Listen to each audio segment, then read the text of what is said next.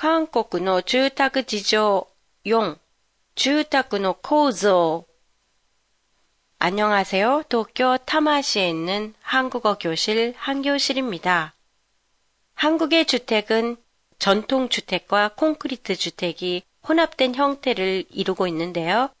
오늘은 이들의 주택의 구조에 대해 얘기해 보겠습니다.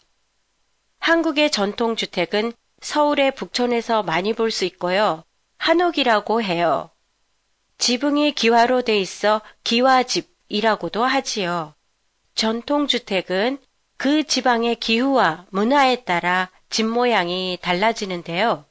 서울, 경기의 중부지방은 추위와 바람 때문에 방과 마루, 부엌이 기역자형으로 서로 연결돼 있는 주택이 많고 남부지방은 일자형으로 연결된 주택이 많아요. 드라마에 나오는 집들은 거의가 기역자형 주택으로 집문을 열고 들어가면 바로 안뜰이 있고 우드덱과 비슷한 평상이 놓여 있지요.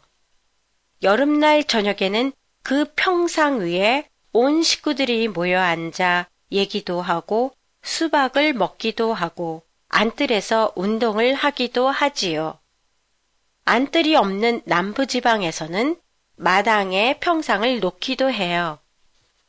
한국에서는 일본에 비해 집을 지을 때 사용할 수 있는 목재가 한정돼 있어서 나무로 집을 지으려면 돈이 많이 들기 때문에 목재보다는 콘크리트로 집을 많이 지어 왔어요.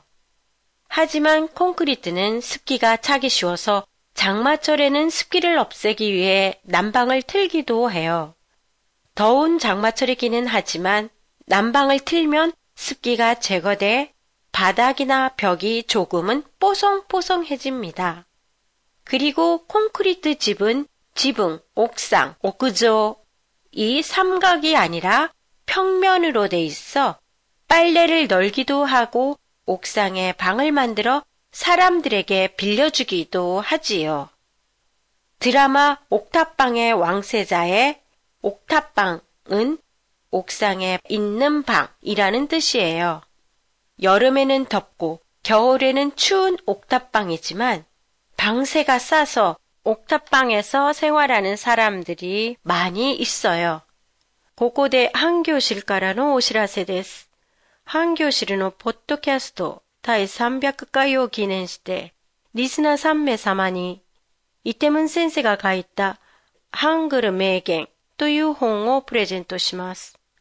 応募方法は、半魚실ホームページの一番下にある、ポッドキャスト300回記念をクリックしてご応募ください。ご応募の締め切りは11月6日土曜日までです。안녕히계세요